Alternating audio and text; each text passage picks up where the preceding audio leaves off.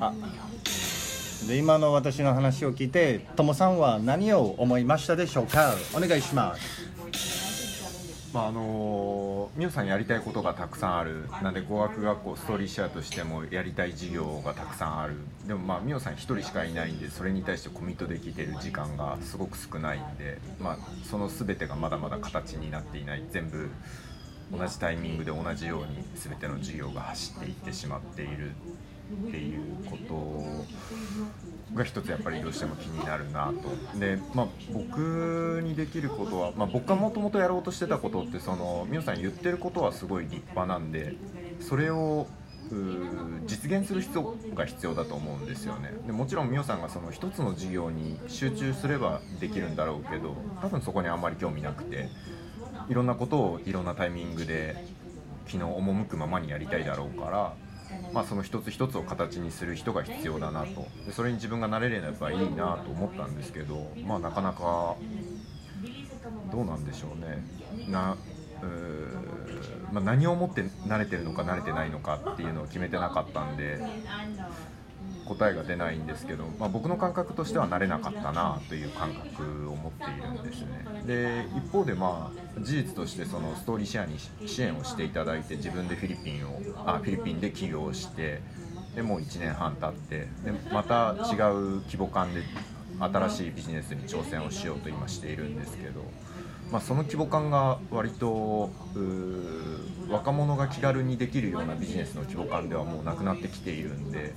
確実にステージを高めてきてるんで、まあ、そのストーリーシェアの、うん、卒業生であり、まあ、ストーリーシェアの運営母体に関わった人間として僕の成功を僕が僕自身が成功してその成功をしっかりと人に見せることができれば今美桜さんが語ってくれたようなことも全てこう事実になっていくのかなというか説得力を増すのかなと思うんで、まあ、僕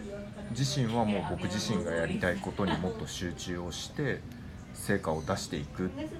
ていうことが僕にできることかなと思いますね。うん、なんかストーリーシェアだったり美桜さんってやっぱりその社会起業家みたいな社会の問題を変えたいみたいなちょっとビジネス的な考え方ではないのでその何が成果かっていうのがすごく測りづらいと思うんですよね。でまあ、それが人を引きつける部分でもあるだろうあるんでしょうけどちょっと、うん、その卒業生として僕はビジネス的な成功っていうものを追いかけていきたいなと思って。で次りょうさんはい。えっ、ー、とそうなんかいろんなことにみおさん常に興味を持っていろいろ調べていろんな人と話してって言ってるからこそそういういろんなアイデアとかコンテンツが生まれてくんだろうなっていうのを思ってて。でそれ一個一個は、えっと、おそらく全部需要があることなんですよね。でもう魅力的にも聞こえるし実際魅力的だと思うんですけど、えっと、僕が結構興味ある部分としてはそこを達成するまでのプロセスの部分でで会社としてどう走ってるかっていうところででまあえーと、どれだけ自分のステップアップにつながってる直接つながる環境であるかっていうところに関しては、えーと、冷静に見なきゃいけないなと思っていますが、えーと、学校として皆さん個人の、えー、と人間性としてすごい魅力的だからこそ、えー、とその口コミ70%っていうのが事実としてあるんだろうなと思いました。以上です僕はですねあの感じたところっていうのがその、まあ、すごいいろいろなその事業をやられようとしていて、まあ、その中であの、まあ、ゲストハウスだったりあとこの語学学校 IT 留学っていうのがあってその全てが何だろう何か一つのちゃんとした目的があってであの、まあ、自分のやりたいことと合致していてっていうのがちゃんと守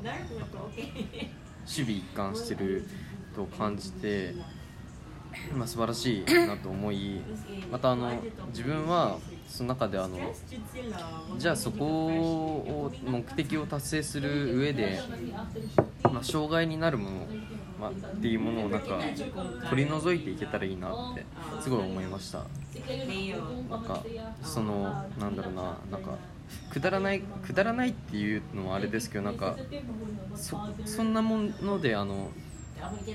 なんかマイナスのイメージがついたりするのは良くないなっていうのがあったりするっていうのは今までいろいろなことを見てきてなんか思うことがあるのであそのストーリーシェアのこと以外でなんですけど、まあ、っていうのがもしなんかストーリーシェアにあったら嫌だなって思うのでそこをやっぱり取り取り除けるような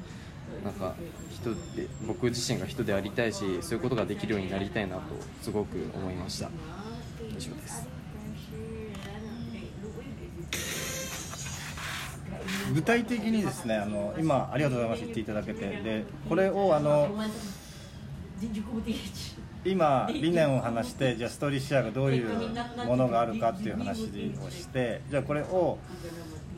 実現していくためにはもしくはあのみんながじあ一人一人が実現したいことでじゃあ具体的に何があるのか何をやりたいのかっていうのがあったら言ってほしいんですね。そうするとこう計画が立てれていくんですよ、えーこのやってる目的がですねこうじゃあ成果とか計画とか目標学校のこのこの団体のですね進む方角を作ることがそれをやるとできていく。そのなんかみんながしたいこととか興味があることとかを無視してやっていくとちょっとパワーが半減しちゃうので例えば今僕が言った内容って本当にいろいろあるのでこれを全部実現したいって思うのかそれともそうじゃなくて1個に絞ってやっていきたいのかっていうなんかそれぞれの考えを聞いて具体的なねことをちょっと聞いていきたいかな。これタスクとしてじゃあじゃあそれをタスクにどういうふうに落とせるんだろう。これをやる前にあのちょっと話したと思うんですけどそれをヒントになんかそれぞれ言ってもらえたらなと思うんですよね。例えば用途だったら1万文字以上っていうのとあの、まあ、運営生徒生徒との関わり合いが出てきているから、まあ、そこは当たり前のこととして持っていてそれ以外に何かやりたいことは、まあ、さっき言ったようにさっきと言ったことと同じなのかもしくはこの話を通じて違うことができてきたのかと。かですねということを聞いていきたいと思います一回これ一回切ろうかなえいい感じだと思います今8分ですごいいろんな情報がいけてきたと思うんでもうちょっと進めていきたいと思いますでそのために何をやるかっていうのはもうあのそんなに大事じゃないと思ってて軸を作るためには周り固めていかなきゃいけないと思うんで周り固めるにはとりあえず目の前にあることをやっていく。でも関わり方目の前のことへの関わり方はもう一個一個真剣に考えた結果のものじゃないと意味がないんですけど。だ今一番やりたいことは軸を作ることなので美桜さんがどれをやりたいかそれに対してどれだけどれに興味を持ったかということよりもそこの興味への自分の軸を作ることが今一番やりたいな大大切にしなきゃいけないなと思ってます。なんかかかっこいいですね。え自分の軸ってのは例えば具体的にどういう感じですか？具体的に？うん。うーん。その自分の価値を作りたいだ自分に金お金を払ってもらうわけじゃないですか。もし雇われる場合、まあ、自分で何か事業を起こして人がそれについてきた場合って自分にお金が入ってくるじゃないですか。その入ってくるお金って結局能力値だなって思うんですね。でそこに執着してるわけじゃないんですけど資本を高めるっていうのは多分そういうところで例えば今もらってる給料がいくらかあってでも、えー、とヘッドハンティングとかうちだったらもっとこれぐらい出しますよっていうのは自分の資本が高まったってこと。だって結構分かりやすい例だと思うんですそういう面で、えー、とどう資本を高めていくかっていう自分の、えー市場価値市場価値を作っていくっていうのが軸かなって思う。なるほど。で特に何かをやるとかっていうこだわりはなく何をやるにしてもその自分の価値を高めていくことがってことですねそうですね。興味は